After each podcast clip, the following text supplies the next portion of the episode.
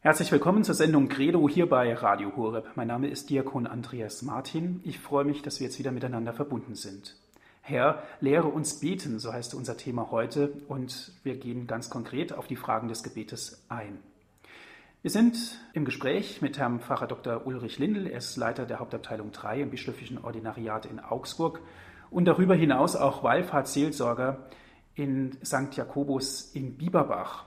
Herr Pfarrer Dr. Lindl, herzlich willkommen. Herr Martin, Ihnen einen schönen guten Abend und natürlich den Hörerinnen und Hörern, die uns wieder zugeschaltet sind zu dieser Ausgabe von Credo. Und ich denke, wir haben ein schönes Thema, über das wir heute nachdenken dürfen, dieses Beten können, beten dürfen. Ich glaube, das ist ein Thema, das uns, glaube ich, alle bewegt und auch interessiert. Bevor wir jetzt einsteigen in das Thema, können Sie uns vielleicht ganz kurz skizzieren, was ist ein Gebet in ein paar Schlagworten? Es geht beim Beten darum, dass ich ins Beten komme. Denn wenn Sie einem Menschen erklären wollen, was bedeutet Liebe, dann wird man darüber viel reden können. Aber um zu erfahren, was Liebe ist und wie Liebe ist, setzt voraus, dass ich bereit bin zu lieben. Es ist nichts Theoretisches, nichts, das man im Kopf erwägt, sondern Liebe ist ein Geschenk des Herzens und ich glaube, das Gebet auch. Und deswegen ist es immer sehr wichtig, dass wir uns zu Beginn des Gebetes klar machen, warum bete ich und vor allem, mit wem bekomme ich es im Gebet zu tun? Wer wartet im Gebet auf mich? Mit wem darf ich in Kontakt treten?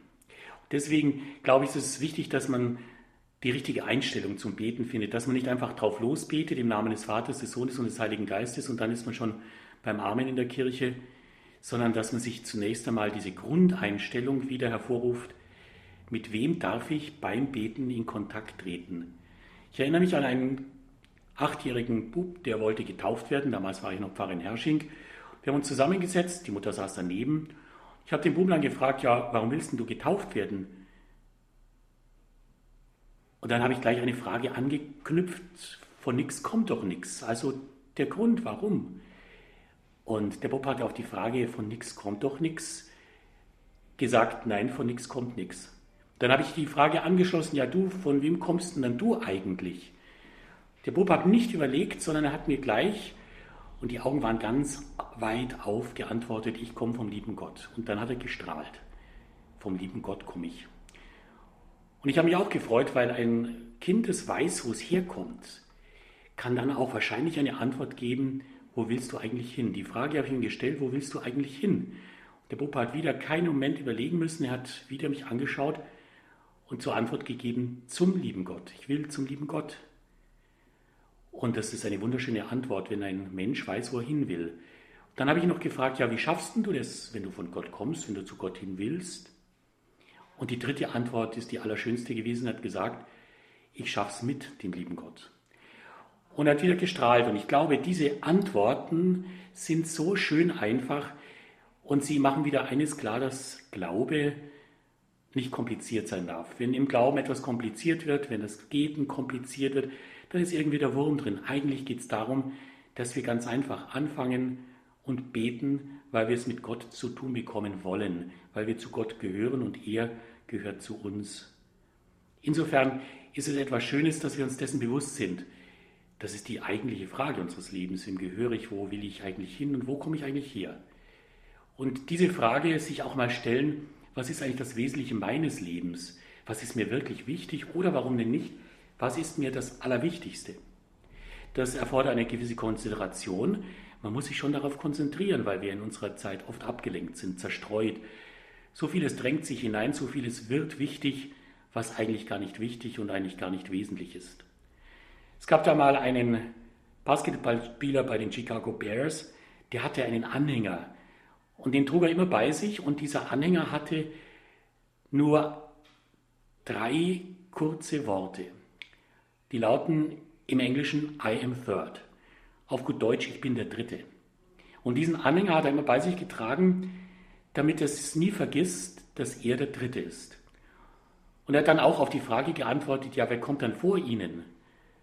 Gesagt, ja, an zweiter Stelle kommt meine Familie und auf dem Siegertreppchen seines Lebens Gott. Gott ist first. Gott kommt an erster Stelle.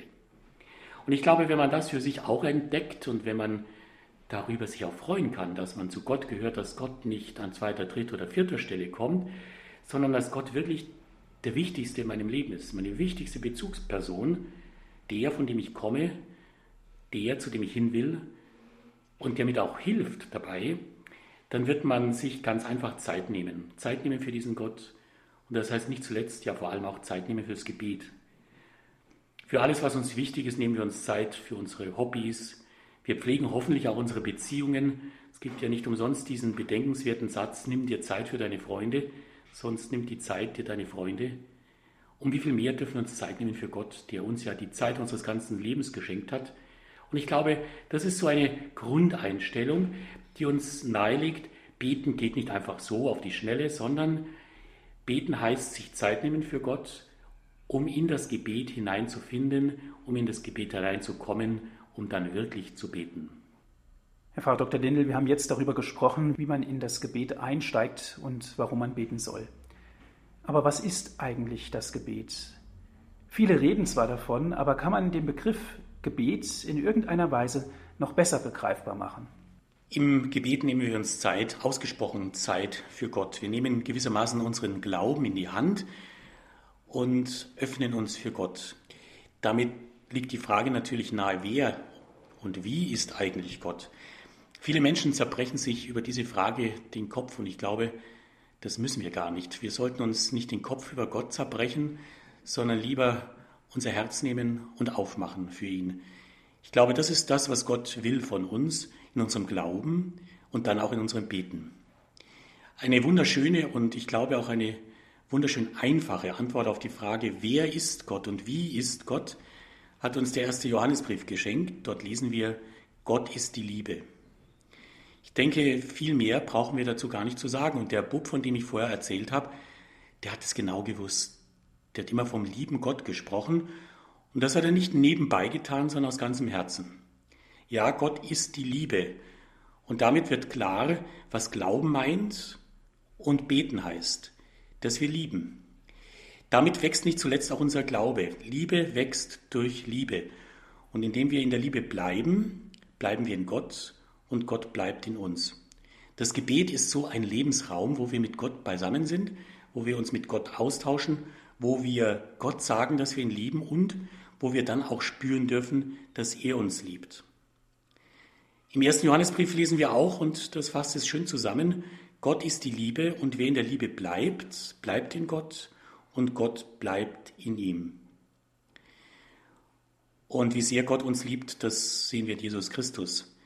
Darin ist ja die Liebe Gottes unter uns offenbar geworden, dass er seinen Sohn in diese Welt gesandt hat, damit wir aus ihm heraus leben. Liebe schenkt Leben.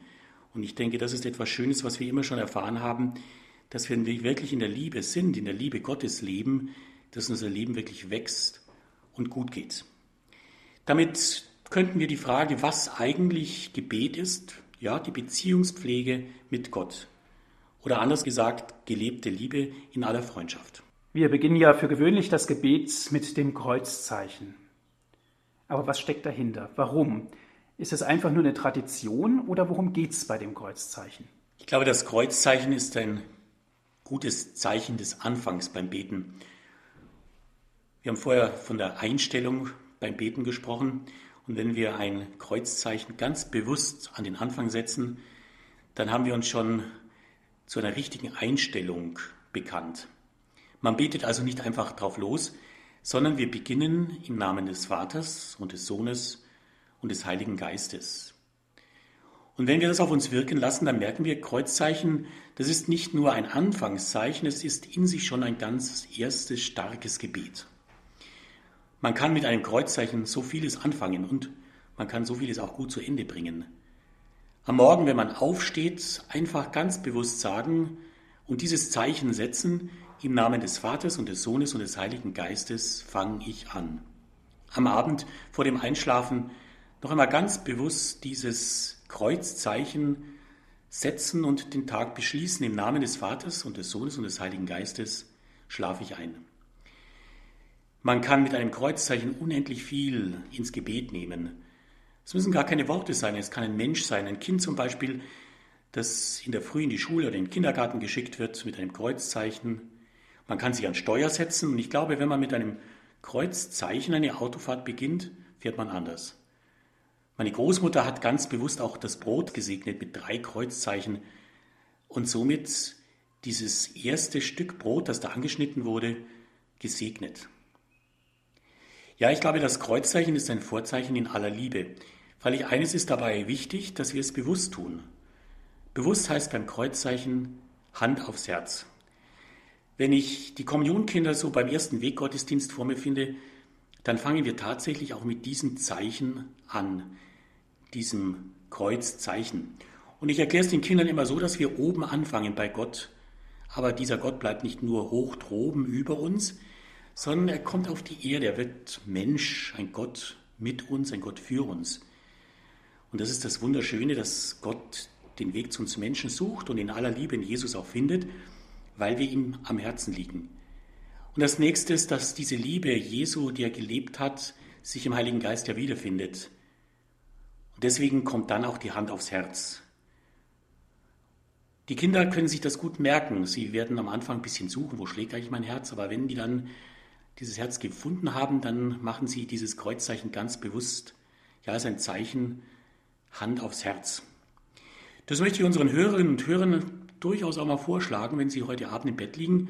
Suchen Sie ruhig mal in aller Stille Ihr Herz und spüren Sie Ihr Herz schlagen in Ihrem Leib. Dann machen Sie ein ganz bewusstes, langsames Kreuzzeichen, schauen auf den Tag nochmal zurück und dann lassen Sie ruhig mal Ihre Hand länger auf Ihrem Herz liegen und spüren diesen Herzschlag Ihres Lebens verbunden mit Gott. Herr Pfarrer Lindel, viele Menschen fragen sich, warum soll ich denn einfach beten? Was bringt mir das? Die Skeptiker sagen, mal schauen, was es mir bringt. Und die anderen sagen, ich weiß, dass Gott mich erhört. Wo liegen wir jetzt eigentlich? Ich glaube, beim Beten sollten wir nicht wieder, und wir sind ja oft in der Gefahr, nach dem zunächst fragen, was bringt's, warum eigentlich, wieso soll ich, wieso muss ich. Ich glaube, wir müssen nicht immer alles verzwecken. Übrigens, unsere Kommunionkinder habe ich unlängst auch gefragt, wer denn ihr bester Freund, ihre beste Freundin ist. Natürlich kommen da Schulfreunde, Fußballfreunde. Aber es waren auch Kinder dabei, die gesagt haben, nach etwas überlegen, mein bester Freund ist Gott. Und sie haben es auch begründet, weil Gott kennt mich schon am längsten, er kennt mich auch am besten und er mag mich auch am meisten. Und ich glaube, das ist eigentlich so ein Zugang zu dem, was Beten meint und was Beten will. Es will diese Beziehung pflegen, diese Beziehung der Freundschaft, ja der Liebe zu Gott. Und ich glaube, da liegt es auf der Hand und das muss man gar nicht näher begründen. Einen Freund, den ich liebe und Gott, den ich liebe, für den habe ich Zeit. Mit dem muss ich nicht reden, mit dem möchte ich reden. Mit dem möchte ich mich treffen, mit dem will ich etwas anfangen. Und ich glaube, ein gutes Gebet spricht dafür, dass die Beziehung zu Gott, diese Freundschaft zu Gott ganz einfach lebendig ist. Also nicht das Warum ist die entscheidende Frage, sondern dass ich ganz einfach bete, weil ich Gott liebe, weil er der Freund meines Lebens ist, weil wir diese Freundschaft vertiefen wollen, weil wir ohne einander nicht können. Herr Pfarrer Dr. Lindel, als Christ liegt uns natürlich das Gebet sehr nahe. Aber ist man denn als Christ verpflichtet, auch zu beten? Und noch eine weitere Frage, gibt es auch Pflichtgebete, die wir erfüllen müssen? Das Wort Pflichtgebete klingt nach allem, was wir miteinander überlegt und bedacht haben, schon etwas fremd. Ich habe meine Pflichtgebete unterlassen. Beten ist meines Erachtens keine Sache von Pflicht und Schuldigkeit. Ich muss nicht beten, ich muss nur wollen, ja, ich will. Das ist, denke ich, die richtige Einstellung. Ich will, weil ich Gott liebe und er mich. Und darum brauche ich Gott ja auch. Ich liebe ja Gott nicht deswegen, weil ich ihn brauche. Ich brauche Gott, weil ich ihn liebe. Und das ist ein himmelweiter Unterschied. Ich vergleiche das Gebet gerne mit der Beziehung zwischen zwei Menschen, die sich lieben. Und ich glaube, das dürfen wir auch, wenn Gott die Liebe ist und wenn wir, wenn wir lieben, in Gott bleiben und er bleibt in uns, dann ist dieser Vergleich zwischen Menschen, die sich wirklich lieben, durchaus übertragbar auch auf das, was wir beten nennen. Man sagt ja auch nicht, jetzt muss ich wieder mit dir reden, wenn man einen Menschen liebt. Jetzt muss ich dich in den Arm nehmen. Nein, ich will mit dir reden. Ich bin mit dir gern zusammen. Ich kann mit dir auch gut schweigen. Ich umarme dich gern, weil wir uns mögen, weil wir uns lieben. Und Menschen, die sich lieben, richten sich auch nicht nach der Uhr und schauen auch nicht auf die Uhr, sondern Menschen, die sich lieben, nehmen sich Zeit und haben auch Zeit. Ich glaube, dass das alles wenig mit Pflicht und Schuldigkeit zu tun hat, sondern das Gebet wirklich ein Geschenk des Herzens ist, im Geheimnis Gottes wohnen zu dürfen. Und wie sehr Glauben und Beten, Beten und Glauben zusammengehören, spüren wir vielleicht am besten, wenn wir das lateinische Wort credo einmal uns näher anschauen. Denn in diesem kurzen Wort stecken noch zwei kürzere drin. Credo kommt von cor, do. Cor heißt das Herz und do, ich gebe. Und damit heißt Credo, ich glaube, im tiefsten und eigentlichsten Sinn des Wortes, ich gebe mein Herz. Und damit spüren wir, dass der Glaube eine Herzensangelegenheit ist und dass das Gebet eben kein Lippenbekenntnis aus Pflicht und Schuldigkeit sein darf, sondern eine Herzensangelegenheit. Und wenn das Gott spürt, dass unser Beten wirklich von Herzen kommt und dass wir unser Herz wirklich aufmachen und es vor ihm nicht verschließen, wenn wir die Angelegenheiten unseres Herzens mit seinem Herzen zusammenbringen wollen, dann denke ich, sind wir mittendrin im Gebet. Herr Pfarrer Dr. Lindel, wir haben ja erfahren, dass wir mit unserem Gebet uns an Gott wenden. Aber stellen wir ruhig die Frage, wo ist denn Gott zu Hause? Wo geht das Gebet letztendlich hin? Ich glaube, wir dürfen wieder uns daran erinnern, Gott ist die Liebe. Wenn Gott die Liebe ist, und das dürfen wir glauben, dann ist das kein einsamer Gott, kein Gott, der bei sich bleiben möchte, kein einsamer Gott. Nein, es ist eine Freude Gottes, unter den Menschen zu wohnen. Das ist ein wunderschöner Gedanke, der uns auf das Wesen Gottes hin verweist. Und Gott will wirklich unter uns Menschen wohnen, mit uns leben, mit uns gehen. Das war schon im auserwählten Volk der Fall. Ist ein Gott, der sich seinem Volk zuwendet, der sich mit seinem Volk aus der Gefangenschaft in Ägypten auf diesen langen und beschwerlichen Weg durch die Wüste macht ins gelobte Land hinein und wie sehr Gott unter uns und mit uns, ja in uns wohnen will, das erleben wir in Jesus Christus. Jesus lebte mit uns Menschen und er lebt für uns Menschen. Und, das dürfen wir auch dazu sagen, das ist das Geschenk der Eucharistie, dass er in uns lebt. Das Wort Gottes ist Fleisch geworden und wohnt unter uns, ja nicht nur unter uns, sondern in uns, in mir und in dir dieses große Geheimnis, dass wir Gott unter uns wissen dürfen, dass er unter uns lebt, ja in uns leben möchte, das können wir uns nicht im Kopf, sondern das müssen wir uns unter dem Herzen überlegen und vertiefen. Und ich glaube, dieses Geheimnis, wo wir Gott finden, spüren wir ganz besonders in der Anbetung. Dann, wenn wir vor dem Allerheiligsten knien, wenn wir uns hineinknien in dieses tiefe Geheimnis, und dafür ganz einfach dankbar sind. Ich glaube, das Geheimnis, dass Gott unter uns, ja in uns leben möchte, dieses Geheimnis offenbart sich am besten auf den Knien. Und dann kennen wir natürlich alle Orte des Gebetes. Es gibt Orte, wo wir spüren, dass dort viel gebetet wurde und auch viel gebetet wird. Das Gebet verändert die Welt und das Gebet von Menschen verändert auch den Raum, das Klima eines Raumes kenne Kirchen, die sind, wenn sie es mir erlauben, ganz einfach tief durchgebetet. Denn wenn Menschen in einer Kirche beten, dann geht ja von diesem Gebet nichts verloren. Es ist gut aufgehoben und es wird spürbar an Gnadenorten. Für mich so ein Gnadenort, wo ich unglaublich gut und auch ganz konzentriert beten kann, die Gnadenkapelle in Altötting. Man fühlt sich dort geborgen wie in einem Mutterschoß der Liebe Gottes, aber man fühlt sich keineswegs beengt, sondern man wird geweitet für die Ewigkeit. Und diese Gnadenorte, diese Wallfahrtsorte sind ja richtige Magnete für die Seele. Wir pilgern dorthin und wir spüren an diesen Stellen, da bist du mit deiner Seele daheim. Gott sucht den Menschen, weil er den Menschen liebt.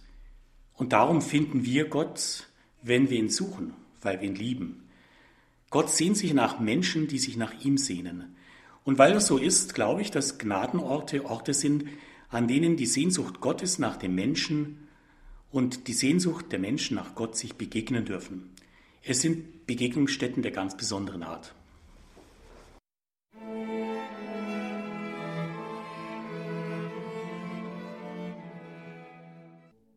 Herzlich willkommen wieder zurück hier bei der Sendung Credo bei Radio Horeb. Mein Name ist Diakon Andreas Martin und ich bin im Gespräch mit Herrn Pfarrer Dr. Ulrich Lindel. Herr, lehre uns beten, unser Thema heute. Herr Pfarrer Lindel, wie kann ich mein Gebet direkt vor Gott bringen? Wo kann ich ihn finden, wenn ich direkt mit ihm sprechen möchte? Wenn ich letzten Endes zu ihm beten möchte? Eine wunderschöne Antwort auf diese Ihre Frage hat der Augustinus gebracht, dieser Kirchenlehrer, dieser große Heilige und Liebhaber der Liebe Gottes. Hat einmal gesagt, Gott ist mir innerlicher, als ich mir zu innerst bin. Und ich glaube, das ist der Wegweiser, wo wir Gott finden. Gott finden wir nicht irgendwo da draußen, sondern Gott finden wir in unserem Innersten, in unserem Allerheiligsten, mittendrin in unserem Herzen, in unserer Seele. Das ist eigentlich die Kirche unseres Betens, unsere Seele. Und ich glaube, Gott sucht uns nicht irgendwo draußen, er will uns in uns selbst finden.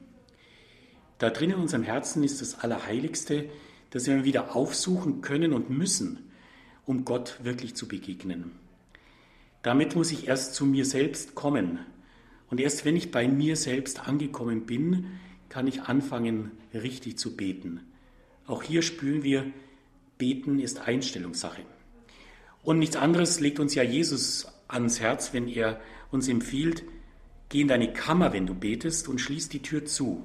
Dann bete zu deinem Vater, der im Verborgenen ist. Diese Gebetsempfehlung Jesu hat der heilige Benedikt aufgegriffen und seinen Mönchen empfohlen, hüte deine Zelle. Damit ist dieser geschützte Innen, dieser geschützte Binnenraum gemeint. Und ich glaube, es ist wichtig, dass wir diesen inneren Raum unseres Betens immer wieder aufsuchen, auch im Pflegen und auch verteidigen. Und dann, wenn wir in uns angekommen sind, gilt dieser schöne Liedruf, schweige und höre, neige deines Herzens Ohr, suche den Frieden. Ich weiß, das fällt heute vielen Menschen alles andere als leicht. Wir sind so oft abgelenkt, ja, zerstreut und außer uns selbst. Aber ich glaube, es führt kein anderer Weg zum Gebet als der Weg zu uns in unser Inneres. Man muss schon zu sich selbst kommen, um dann zu Gott kommen zu können. Und dann still werden um wirklich hören zu können. Das lohnt sich. Damit ist meines Erachtens ein großer, wichtiger Weg aufgezeigt. Der Weg ins Gebet muss immer wieder auch ein Gebet in die Einsamkeit sein, weil wir in der Einsamkeit die Zweisamkeit Gottes erst wirklich erspüren. Herr Pfarrer Dr. Lindel, was ist, wenn ich beten möchte, mir aber nichts konkret einfällt oder mir sogar die Worte ausgehen? Das ist manchmal, glaube ich, auch ganz gut, weil wir reden ja ohnehin schon viel zu viel. Ich glaube, wir leben in einer Welt, die viele Worte macht und wir haben darüber oft ganz verlernt zu schweigen. Und es ist auch wahr, Gott sucht bei uns nicht viele Worte, sondern Gott sucht unser Herz. Noch einmal, Gott ist die Liebe und deswegen will Gott nicht so viele Worte hören, er will in unser Herz hinein. Und um unser Herz aufzumachen, dessen bedarf es nicht viele Worte. Eine, die wirklich gern und gut gebetet hat, die heilige Therese von Lisieux, hat einmal gesagt, beten heißt nicht viel reden, sondern viel lieben. Das ist ein ganz ein tiefer Gedanke. Beten heißt nicht viel reden, sondern viel lieben. Und wenn Sie schon mal Menschen beobachtet haben, die sich wirklich aus ganzem Herzen lieben, dann lieben diese Menschen auch das Schweigen. Menschen, die sich wirklich verstehen und gern haben, verstehen sich wortlos. Deswegen glaube ich schon, dass das Gebet davor bewahrt werden muss, dass wir zu viele Worte machen. Manchmal machen wir ja so viele Worte, um ja nichts sagen zu müssen. Also ich glaube, dass weniger Worte oft mehr sagen als viele. Und auch das glaube ich, dass wir die Stille brauchen. Betende Menschen sind Menschen, die still werden können, ja, die die Stille lieben. Warum ist die Stille deswegen so wichtig? Ja, weil sie notwendig ist, damit ein Wort nachklingen und nachschwingen kann. Worte vollenden sich im Schweigen. Und ich glaube, das gilt ganz besonders auch für Worte des Gebetes. Einer, der sehr viel und sehr Tiefes über das Gebet geschrieben hat, Sören Kierkegaard, hat einmal von seiner eigenen Gebetserfahrung berichtet und gesagt, als mein Gebet immer andächtiger wurde, da hatte ich immer weniger zu sagen und am Ende wurde ich ganz still. Ich hoffe, dass jeder von uns auch Zeit und Orte hat, kennt und liebt, in denen er ganz still werden kann. Wir können zu uns kommen, zu ihm kommen und dann beten wir um ein hörendes Herz. Auch diese Beobachtung verdanken wir Sören Kierkegaard. Er sagt, er hatte gemeint, Beten sei Reden vor Gott. Er lernte, Beten ist Schweigen vor Gott. Und schließlich ward ihm klar, Beten ist Hören auf Gott. Gott, gib du uns ein hörendes Herz, damit wir hinhören und dann auch wirklich verspüren, was du uns sagen willst. Und dann lass uns wieder schweigen, damit dein Wort in uns nachwirken und nachschwingen kann.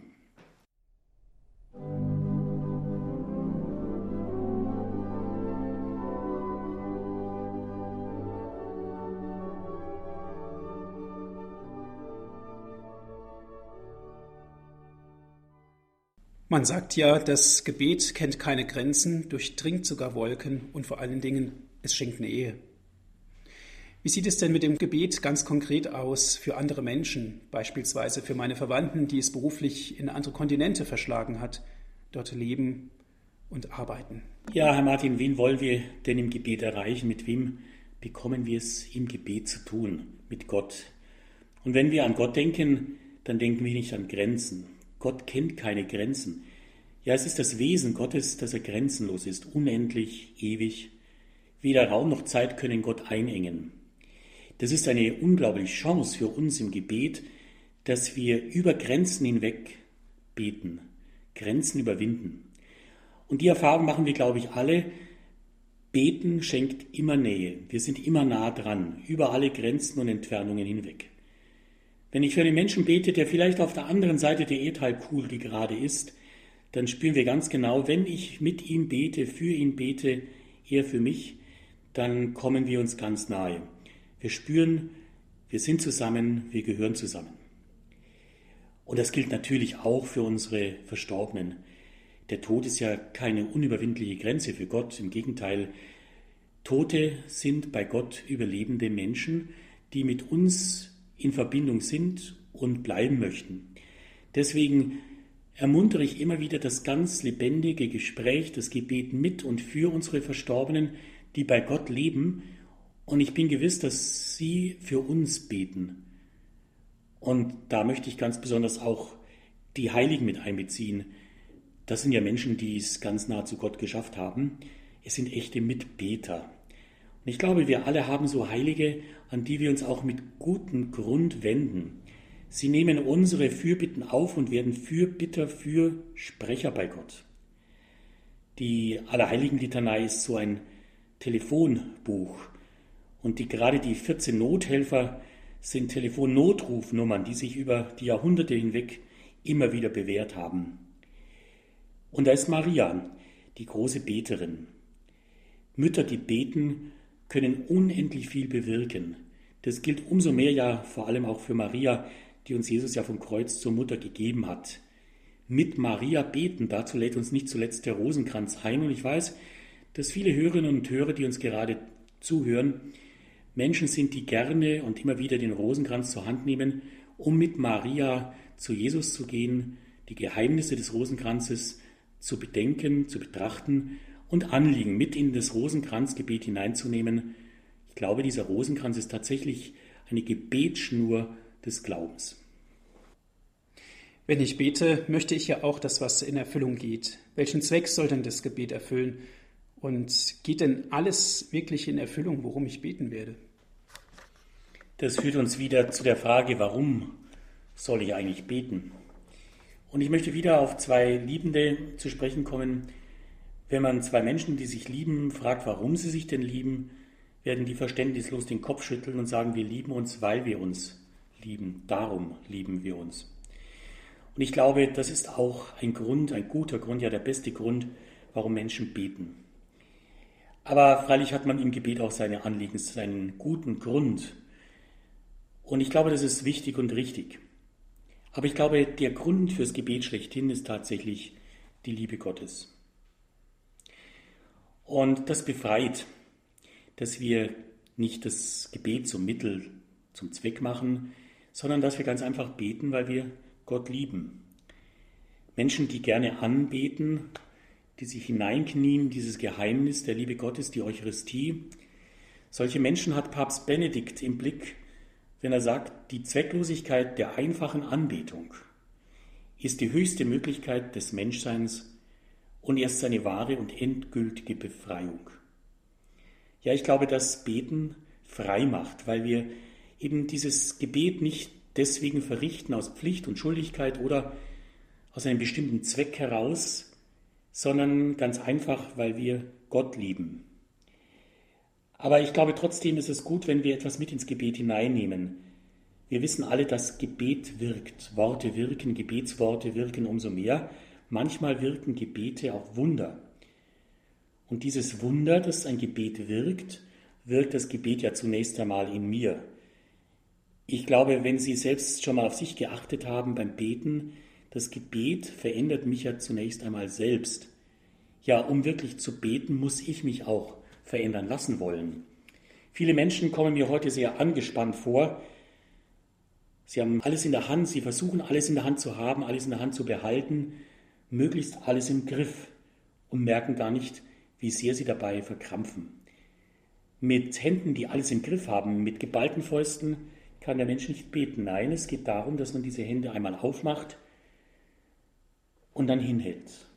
Nur mit offenen Händen kann man beten, nur offene Hände können sich zum Gebet falten, vertrauensvoll und offen. Das ist das eine, das Gebet dieses Wunder der Gelassenheit schenkt. Aber Beten schenkt auch Nähe. Ich habe vorhin darüber gesprochen, dass wir im Gebet immer nah dran sind. Ein schöner Gedanke, beten ist etwas, das uns etwas schenkt, was wir uns selbst nicht geben können, diese Gemeinsamkeit mit Gott oder anders ausgedrückt, wer betet, ist nie allein.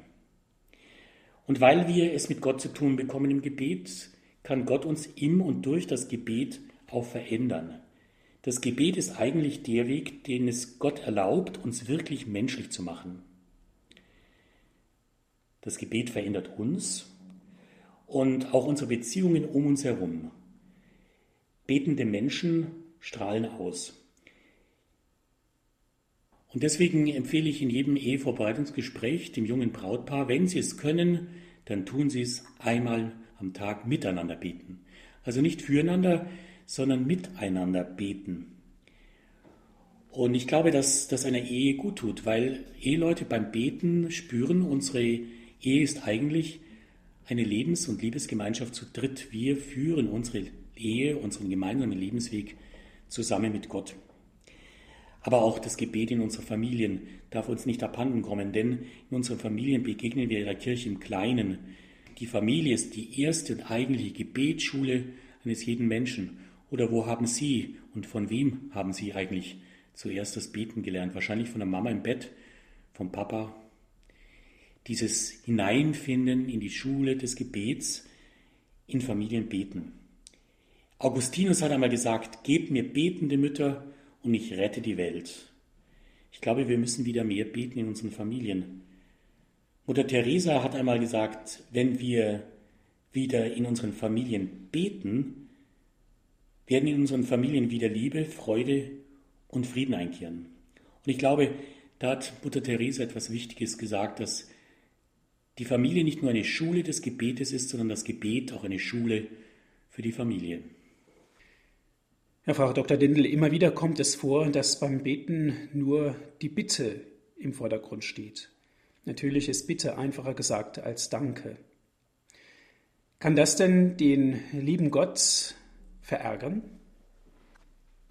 Ich glaube, wir sollten vor allem an uns denken. Vorsicht, wenn wir um etwas bitten. Denn Wer von uns weiß eigentlich wirklich, worum wir bitten sollen?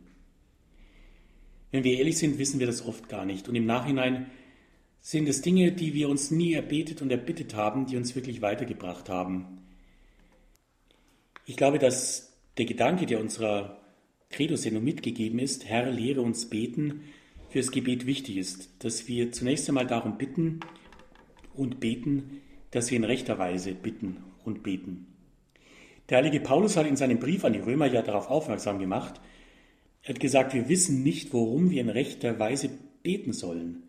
Der Geist selber tritt jedoch für uns ein mit Seufzen, das wir nicht in Worte fassen können. Ich glaube, darum geht es, dass wir um den Geist des Gebetes bitten, dass wir daraus spüren, worum wir eigentlich beten und wofür wir eigentlich bitten sollen. Der heilige Ignatius, der Gründer des Jesuitenordens, hat sehr viel Wert darauf gelegt, dass wir sehr zurückhaltend sein sollen, um bestimmte Dinge zu bitten. Denn letztendlich geht es darum, dass wir das erlangen, was uns zum Heil dient. Und deswegen empfiehlt er, dass wir nicht um das eine mehr als um das andere bitten sollen, sondern dass unser Beten dahin geht, dass uns Gott das gewährt, was am Ende uns zum Heil dient. Und was das ist, weiß keiner besser als Gott selbst. In der Rocktasche eines gefallenen Soldaten des amerikanischen Unabhängigkeitskrieges fand sich mal ein sehr ergreifendes Testament, das das, was ich soeben gesagt habe, ganz, ganz tief zum Ausdruck bringt. In eigener Handschrift hat er auf diesen Zettel ein geistliches Vermächtnis niedergeschrieben, das sich so anhört. Ich bat um Gesundheit, damit ich Größeres bewirken könnte, doch mir wurde Schwäche zuteil, damit ich Besseres vollbrächte. Ich bat um Reichtum, damit ich glücklich sei, doch mir wurde Armut zuteil, damit ich weise werde. Ich bat um Macht, damit ich Achtung fände vor den Menschen, doch mir wurde Schwachheit zuteil, damit ich meine Bedürftigkeit vor Gott erkenne. Ich habe nichts erhalten, wofür ich gebetet hatte, und habe alles erhalten, worauf ich gehofft hatte. Entgegen meinem Willen, all meine unausgesprochenen Gebete sind erhört worden. Unter allen Menschen bin ich der am reichsten Gesegnete. Ja, ich glaube, dass diese Gebetserfahrung auch für uns eine heilsame ist, denn wenn wir ehrlich sind, Hand aufs Herz, so manches, was wir uns im Leben erträumt, erbittet und vielleicht auch erbetet haben, ist Gott sei Dank nicht eingetreten. Und für manch schwere Lebenserfahrung, die wir uns nicht erhofft haben, um die wir auch nicht gebetet haben, hat uns im Leben weiter vorangebracht und vertieft. Herr, lehre uns beten. Wenn wir diesen Satz noch einmal aufgreifen, dann ist ja Jesus unser Vorbeter. Und ich glaube, dass es Jesus wirklich darum gegangen ist, dass nicht sein Wille geschehe, sondern der Wille Gottes. Nicht zuletzt deswegen ist er ja 40 Tage in die Wüste gegangen, um diese Einsamkeit zu nutzen, um herauszuhören, was Gottes Wille für ihn ist.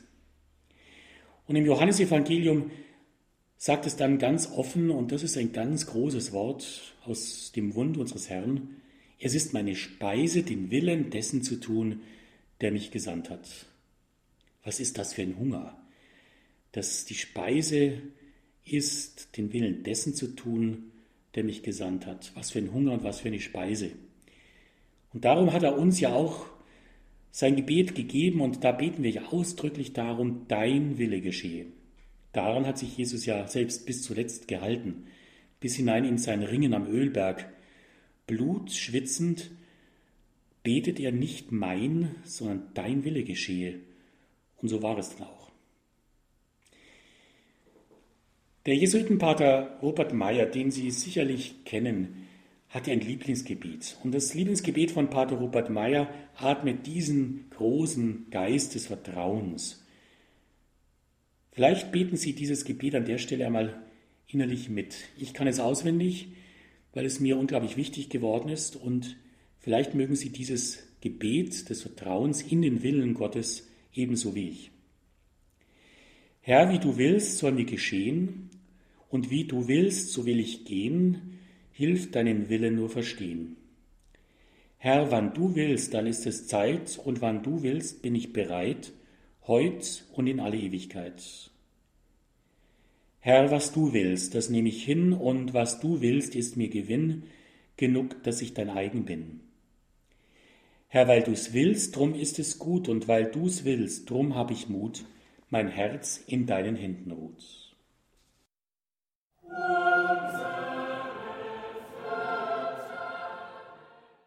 Im Gotteslob findet sich der Begriff Grundgebete wieder.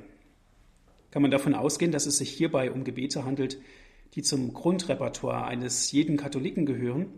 Und wie ist es denn dann mit den freigesprochenen Gebeten oder den fest vorformulierten Gebeten? Ist es im Prinzip egal, für was ich mich entscheide? Ja, Martin, wir sind alle doch einmal in die Grundschule gegangen. Gut so, dass wir in die Grundschule gegangen sind, denn das, was wir dort gelernt haben, das haben wir alle gut brauchen können. Wir haben es nie mehr vergessen. Lesen, schreiben, rechnen.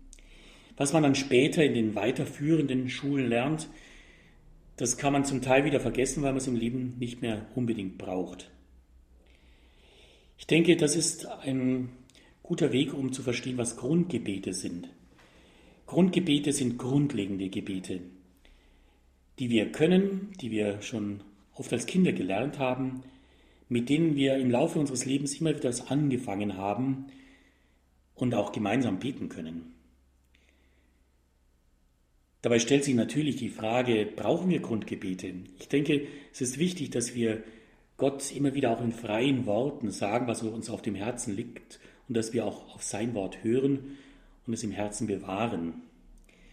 Dieses freie Reden mit Gott ist etwas sehr Kostbares und wir sollen es pflegen. Aber dessen ungeachtet sind eben auch diese Grundgebete, diese vorgeformten Gebetsworte schon hilfreich, weil es gibt Situationen, in denen wir uns festhalten müssen, nicht zuletzt ja vor allem auch am Gebet. Wenn man in den OP geschoben wird, in eine schwierige Situation hineingelangt, wenn man nicht weiß, wie man da rauskommt, dann braucht der Mensch etwas, woran er sich festhalten kann. Und ich glaube, wenn wir uns da an einem Gebet, das uns ein ganzes Leben lang begleitet hat, festhalten können, dann werden wir ein Stück Gelassenheit bekommen und innere Kraft. Ich kann mich noch sehr gut erinnern an einen Kriegsteilnehmer, den ich damals, wie ich in Burgau Stadtpfarrer gewesen bin, immer daheim mit der Krankenkommunion besucht habe. Und nicht nur einmal hat er mit ganz dankbaren und stolzen Händen mir ein Gebetsbuch entgegengestreckt. Das war sein Gebetsschatz. Dieses Gebetbuch hat er immer bei sich getragen und hat es bis ins hohe Alter selten aus der Hand gegeben. Und auch im Weltkrieg hat er dieses Gebetbuch bei sich getragen, hat es über seinem Herzen getragen. Und dieses Gebetbuch, das er mir gezeigt hat, war durchlöchert. Er hat einen Herzschuss bekommen, aber der Herzschuss hat sein Herz nicht erreicht, sondern die Kugel blieb in diesem Gebetbuch stecken. Und weil er dieses Gebetbuch über seinem Herzen getragen hat, hat diese Kugel sein Herz nicht getroffen. Das ist für mich eine unvergessliche Begegnung und eine sehr schöne Erfahrung, dass diese Grundgebete, die wir aus ganzem Herzen beten, die wir in unserem Herzen haben, uns zutiefst auch beschützen. Und ein Vorbild an Grundgebet ist natürlich das Grundgebet des Herrn. Das ist das Gebet schlechthin, eine Gebetsschule für uns. Was das Schöne an diesem Vater unser ist, dass es einfach dort ansetzt, wo jedes Gebet seinen Anfang nimmt, nämlich, dass wir bei uns angekommen zu Gott gehen, dass wir mit Gott anfangen, dass wir zunächst Gott die Ehre geben, dass wir seinen Namen heiligen, dass wir darum bitten und beten, dass sein Reich kommt und sein Wille geschehe. Und vor diesem Hintergrund des Grundgebetes des Vaterunsers kommen dann die allen, all die anderen Gründe, für die wir mit Fug und Recht auch beten dürfen und beten sollen. Die Sorge um das Brot für die Welt, die Sorge um den Frieden durch Vergebung und auch die Sorge dafür, dass wir in Versuchungen vor dem Bösen bewahrt bleiben. Also noch einmal, Grundgebete sind grundlegend und sie sind auch ein fester, verlässlicher Grund, gerade in Zeiten, wo uns vieles plötzlich unsicher wird. Neben diesen Grundgebeten das offene, freie, vertrauensvolle Gespräch in eigenen Worten zu suchen, zu pflegen und dann auch immer wieder ganz offen, offenen Ohres, offenen Herzens auf das hinhorchen, was Gott uns sagen will, das sind die beiden Seiten eines guten, ausgewogenen Betens. Ja, und die Realität spricht manchmal eine ganz deutliche Sprache. Manchmal überholen einen die Stunden des Alltages und ehe man sich versieht, wird auch die Zeit für das Gebet zu kurz. Wie kann ich denn damit als pflichtbewusster Christ umgehen? Das ist eine berechtigte Frage und zugleich auch eine Klage, die ich immer wieder höre. Ich habe zu wenig Zeit zum Beten. Und tatsächlich, viele Menschen haben wenig Zeit. Aber ich glaube, es kommt beim Beten nicht auf die Zeit an. Ich habe vorher schon gesagt, wenn wir wirklich beten, weil wir Gott lieben, schauen wir nicht auf die Uhr. Es kommt auch nicht auf die Zahl der Worte an. Liebe macht nicht viele Worte und auch ein Gebet, das wir aus Liebe tun, muss nicht viele Worte machen. Ein kurzes Morgen, ein kurzes Abendgebet haben wir zu Beginn schon eingeübt. Im Namen des Vaters, des Sohnes und Hand aufs Herz des Heiligen Geistes fange ich an oder schlafe ich ein. Ich denke, auch ein dankbar bewusstes Essen kann eine Form des Gebetes sein. Die heilige Therese von Lisieux hat einen sehr schönen Gedanken einmal geprägt. Sie sagt, Aufmerksamkeit ist das Gebet der Seele. Damit kann eine Verrichtung des Alltags, eine Beobachtung im tagtäglichen Leben, die ich aufmerksam wahrnehme, in ein Gebet hineinmünden. In Klöstern wird gerade in der Fastenzeit übrigens das Essen schweigend eingenommen. Das ist eine interessante und durchaus kontemplative Erfahrung, dass man schweigend isst, sich mehr Zeit für das Essen nimmt und so dieses Tischgebet tatsächlich im Essen vollzieht. Und auch das stimmt. Mutter Teresa hat einmal gesagt, du kannst beten, wenn du arbeitest. Die Arbeit hält das Gebet nicht auf und das Gebet nicht die Arbeit. Ich glaube, dass es sogar eine wichtige Aufgabe ist, dass wir unseren Alltag zum Gebet machen, dass wir das, was wir alltäglich tun, immer wieder auch beten tun, dass wir so den Alltag unseres Lebens, auch die Aufgaben, ja unsere Arbeit buchstäblich ins Gebet nehmen. Und wenn wir hinschauen, man kann alles mit Gott machen und was wir nicht mit Gott machen können, das lassen wir am besten bleiben. Aber wir können ohne weiteres mit Gott bügeln. Und warum nicht für einen Menschen beten, dessen Hemd gerade auf dem Bügelbrett liegt? Man kann beim Autofahren beten und fährt bestimmt anders. Und warum nicht auch beim Einkaufen? Also genau gesagt können wir immer und überall beten. Und das sollen wir auch. Im ersten Thessalonicher Brief steht ja dieser schöne Satz, betet ohne Unterlass.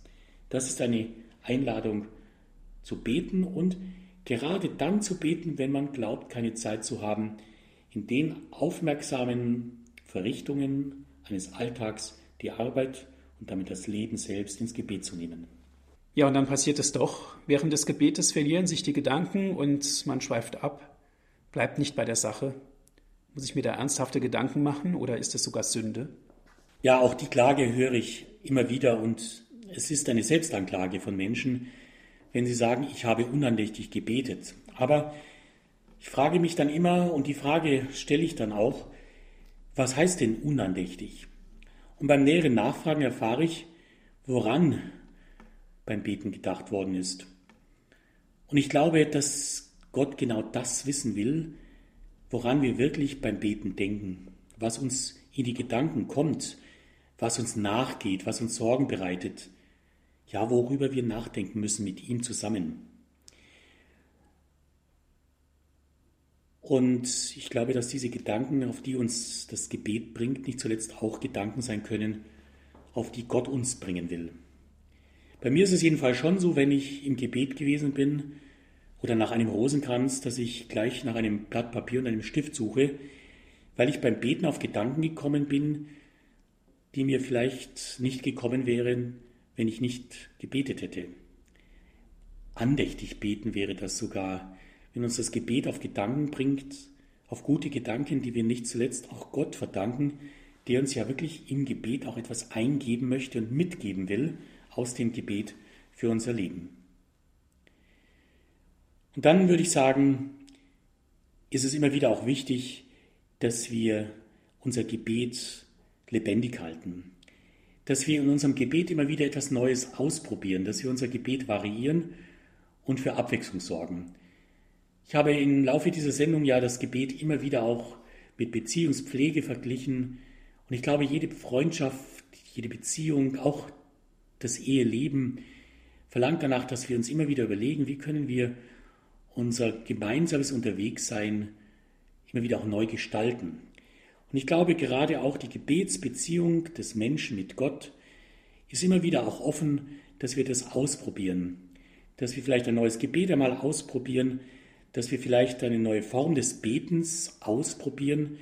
Warum nicht einmal einen Spaziergang mit Gott machen, mit einem Kreuzzeichen beginnen und einen vielleicht halbstündigen Spaziergang mit ihm unternehmen? Ich glaube, es gibt viele Möglichkeiten, dass wir unser Gebet, unser Beten lebendig halten. Und das ist etwas, was uns immer wieder neu Lust aufs Beten machen soll. Herzlichen Dank, Herr Pfarrer Dr. Lindel. Die Sendezeit neigt sich langsam dem Ende zu. Wir haben viel gelernt über das Gebet, über das Beten. Für alle Zuhörerinnen und Zuhörer, die gerne sich einen Mitschnitt dieser Sendung bestellen möchten, ich lade Sie ein, rufen Sie unseren CD-Dienst an unter folgender Telefonnummer 08328 921 110. Noch einmal die Telefonnummer 08328 921 110 und wenn Sie von außerhalb Deutschlands anrufen, bitte vorab 0049 wählen. Dann geht es weiter mit der 8328 921 110. Auf unserer Internetseite www.horeb.org gibt es auch die Sendung dann im Bälde zum Herunterladen auf den Computer www.horeb.org. Zum Abschluss dieser Sendung, Herr Pfarrer Dr. Lindel, darf ich Sie um ein Gebet und um den Segen bitten. Wir wollen uns abschließend an den wenden, der unser Vorbeter ist. Wir haben immer wieder guten Grund zu bitten, Herr, lehre uns beten, damit wir in rechter Weise beten.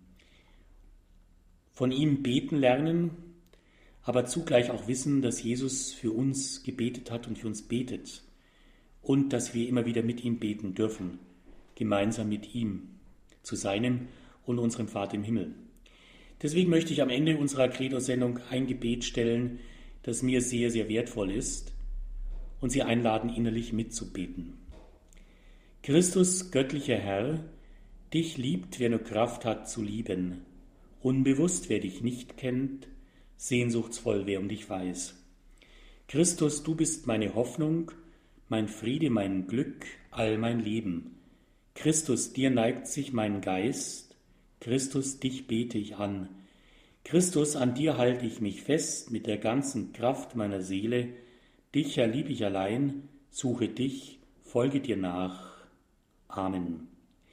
So segne, beschütze und begleite uns, der allmächtige und gute Gott, der uns ins Leben berufen hat, weil er uns liebt. Der Vater, der Sohn, der Heilige Geist. Amen. Amen. Dankeschön fürs Zuhören. Es verabschiedet sich Ihr Andreas Martin.